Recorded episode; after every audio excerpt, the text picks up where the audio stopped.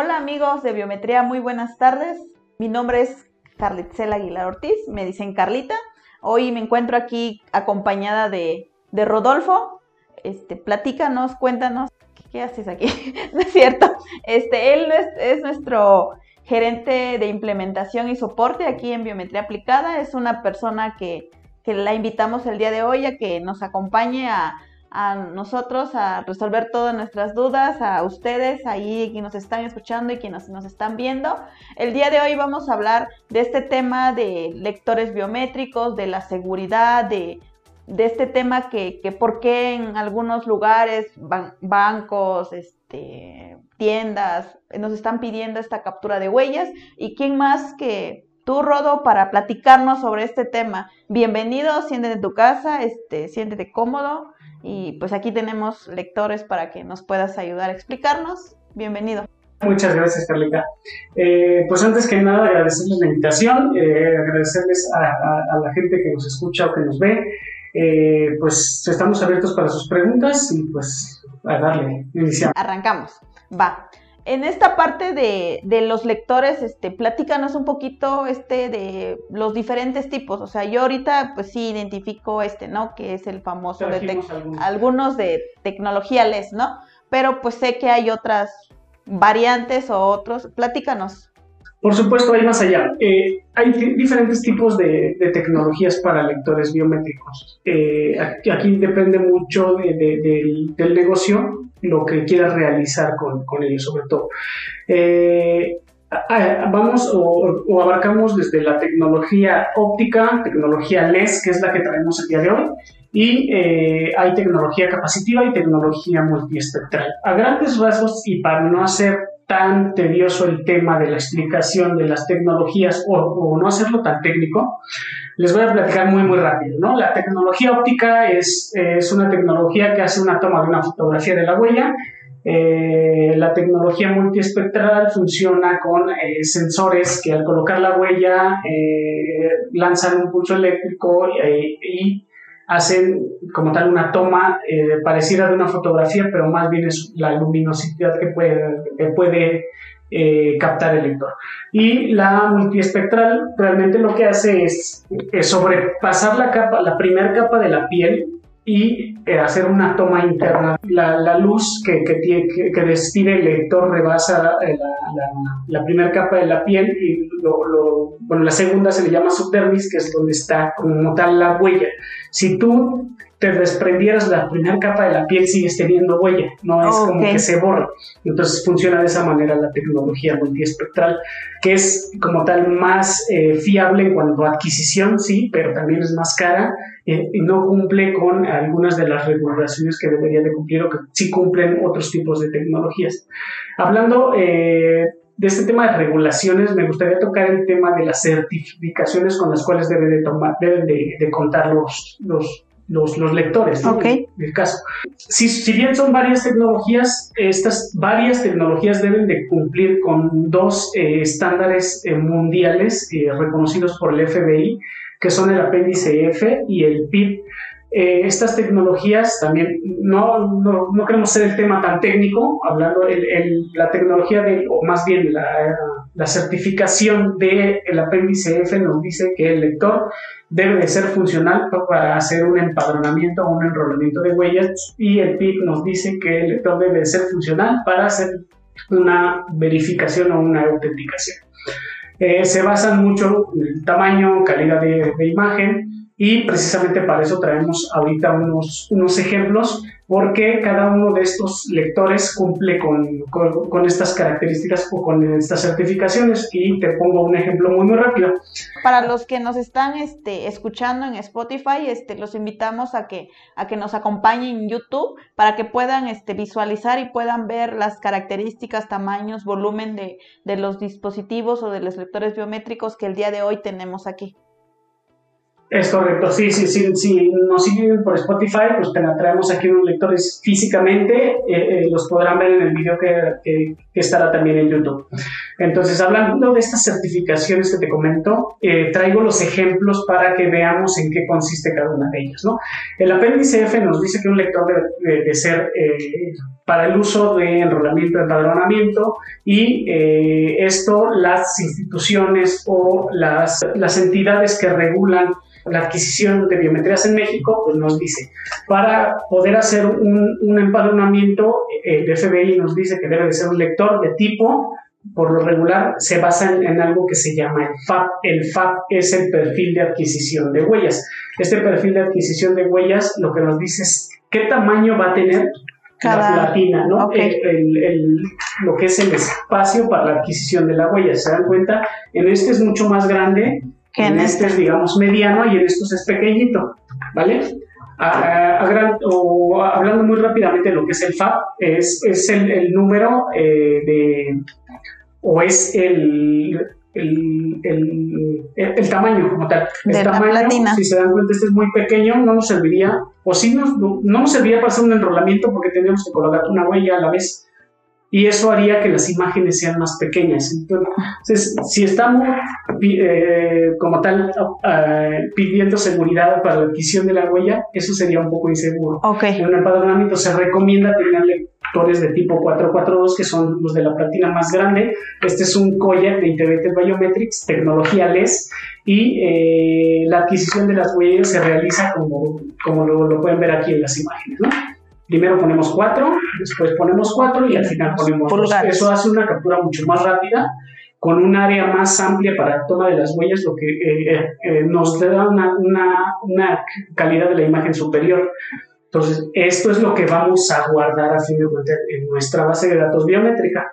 Tenemos otro modelo que es este, que es el 5 este es Koyak, este es Fibo y pues funciona de la misma manera, 442 por el tamaño de la, platina. Hablando de lo que te comentaba del FAB, este es FAB 60, este es FAB 50. Tenemos otro modelo que es el Watson Mini y este es un FAB 45. Eh, este es especial porque este cumple con los dos tipos de, certificaciones que te comenté, que es el APNCF y, y el Okay. Entonces, este cumple con los dos. Con este podrías hacer tanto autenticaciones como. O sea, enrolamientos, verificaciones. No se recomienda con un FAP de este tipo, que es FAP 30, hacer un, una, un enrolamiento por el tema de, de que la platina es más pequeña. Entonces, hay dedos que son más grandes que otros. Y pues sí, sería incómodo. O sea, por ejemplo, tu dedo sí cabe bien, pero el dedo de una persona más grande sería eh, igual y no sale completa la huella, entonces no se recomienda por eso. Entonces, hablando de las certificaciones y específicamente de la tecnología que traemos el día de hoy o de la que en la que nos vamos a enfocar, que es LES. Eh, tenemos los lectores de Integrated Biometrics que trabajan con esta tecnología y la tecnología es, es muy fácil de usar y es muy fácil de, de comprender cómo trabaja. Trabaja eh, colocando las huellas sobre, sobre la, platina. y tienen todos, si te das sí, cuenta, sí, es lo que una parte metálica. Esta es la que le llamamos bisel. Eh, se llama bisel, en la cual al colocar las huellas tenemos que hacer siempre contacto con la parte metálica porque la tecnología LES funciona con pulsos eléctricos. Cuando tú generas una corriente eléctrica entre, eh, vaya, todos los, todas las personas tenemos eh, un tipo de electricidad, la bioelectricidad se llama. Eh, cuando hacemos esto de colocar nuestras huellas sobre un lector y colocar una parte metálica, cerramos lo, que llamamos coloquialmente cerrar, un circuito. Okay. el calor de tus huellas. Sobre, todo la, corriente eléctrica que, generamos, que es muy pequeña, no es percibible, pero para el lector genera eh, una imagen eh, iluminada, o sea, genera una silueta de la huella tal cual como la tenemos, sin que tengas que, que hacer como una toma de fotografía y demás. Si te das cuenta, todos son eh, oscuros, las platinas siempre es oscura.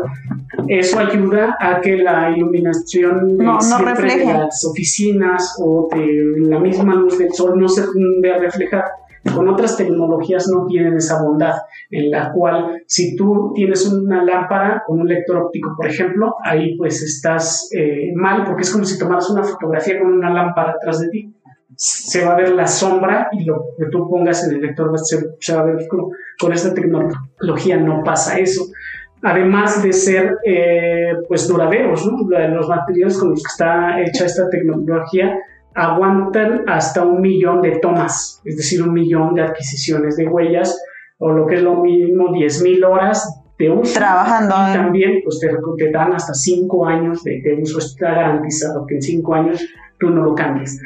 Eh, entonces, todas esas bondades nos da esta tecnología en comparación con las otras. Como te comentaba, cumplen con las regulaciones y cumplen con las certificaciones que nos da, sobre todo el FBI, que son las más importantes en la adquisición de huellas. Retomando esta parte de, de ahorita que nos mostrabas de los lectores, ahorita se quedaron como manchitas. Entonces, este, no sé si esto afecte a, la toma de captura, a diferencia de, de, lo que yo en cuanto a conocimiento sé de los lectores ópticos, que capturas una huella, como que se queda, no sé si llamarle este, restos de la huella anterior y después la huella. Entonces yo podría ver que esto es una ventaja que este lector me, me otorga.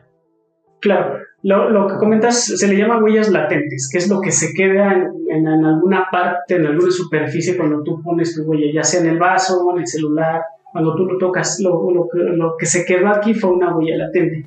En este tipo de tecnología no hay afectación de, ese tipo porque al hacer una toma no de una imagen como tal esplendida de una fotografía, lo que, lo que toma es lo que tú, eh, cuando cierras el circuito, hace una iluminación de tu huella, no lo que está como tal encima. Entonces, con otro tipo de lector específicamente óptico lo que tú pongas encima va a salir porque es una fotografía. Entonces ese tipo de huellas latentes siempre va a salir. Eso es muy, muy inseguro porque, por ejemplo, si ahorita está mi huella, si fuera óptico el, caso, aquí está mi huella y tú pones la tuya encima, se quedó la latente mía. Entonces eh, va a ser una, combinación entre tu huella y la fusión de las dos. Y no va a haber eh, como tal ningún, ningún match con alguna otra, o se va a guardar un registro que no es el tuyo. Entonces, eh, otra de las ventajas de la tecnología es, es esta, no afecta las huellas latentes, la luz no les afecta y pues te digo, la durabilidad es, es muy amplia y es, es como, como lo, lo, más recomendable para el mercado mexicano.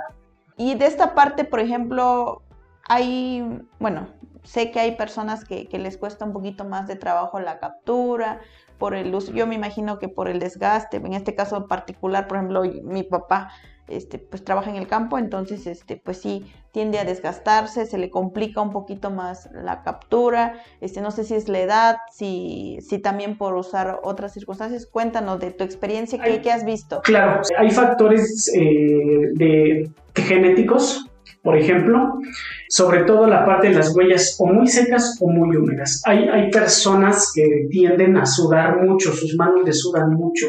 Cuando colocan la huella muy húmeda sobre cualquier tipo de lector, y esto sí no discrimina en tecnología, tiende a, tiende a ser una imagen más oscura. ¿Por qué? Porque hay un líquido ahí. Okay. Hay un líquido en tu, en, tu, en tu, mano, que es ese sudor. Y hay, hay huellas que son más secas. Las, las personas eh, despedimos, o más bien el, el componente de las huellas es el colágeno. Hay personas, sobre todo adultas, que ya no producen tanto colágeno y hacen que sus huellas sean muy, muy secas. Entonces, eh, la parte genética es esto, o huellas húmedas o huellas secas. Pero hay otros factores como las lesiones o las amputaciones. Hay personas que no cuentan o con un dedo con una o con una mano, o bien se lesionaron, la traen vendada, o eh, pues básicamente está desgastada porque trabajan, como tú dices, en campo, trabajan con solventes, trabajan con varios tipos de detergentes todos los días y entonces se va desgastando. Aquí de lo que platicabas ahorita, por ejemplo, del desgaste y toda esta parte, este, aquí en biometría aplicada, ¿cómo manejamos esta parte de de que si me lesioné, si este dedo no se me puede capturar, incluso pues hay personas que pues desafortunadamente tuvieron alguna lesión y pues no cuentan con, con una mano, con algún dedo por, por X o por Y que, que, no lo tengan. Entonces no sé ahí cómo, cómo se maneja esta parte, los lectores nos, nos otorgan esa posibilidad de que, de que no pueda yo capturar un dedo. Bueno, no tanto los lectores, sino más bien el, aplicativo que va a hacer uso del lector. Eh, aquí en biometría aplicada tenemos eh, varios aplicativos, varios componentes, varios componentes que interactúan con lectores.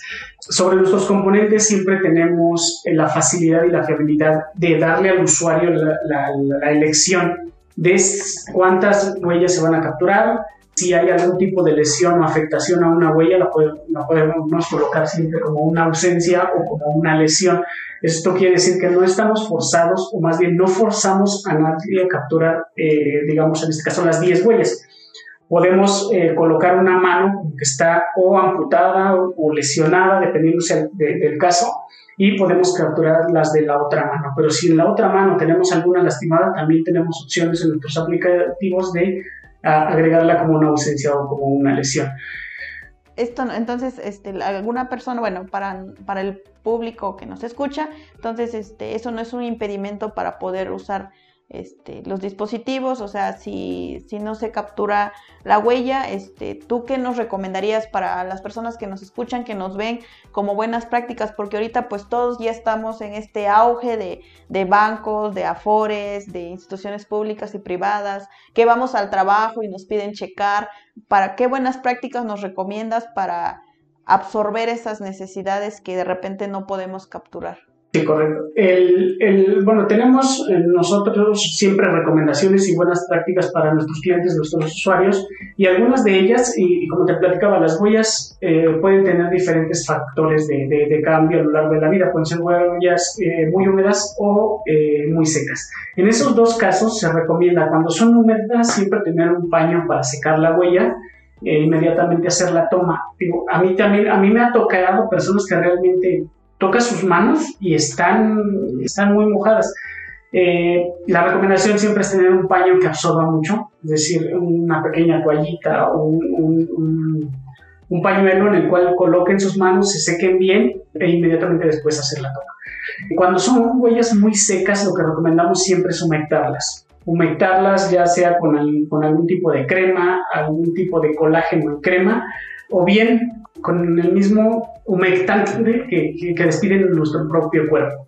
La más sencilla y la más fácil de hacer es pasar la, mano por la, por la, frente. ¿Por qué? Eso sí lo he visto. regular y, y, ahorita que estamos en cámara seguramente se ve, esta parte es la, donde se produce el, primer, digamos, el sudor que estamos teniendo. Este sudor nos ayuda siempre a humectar un poco cuando hacemos esto.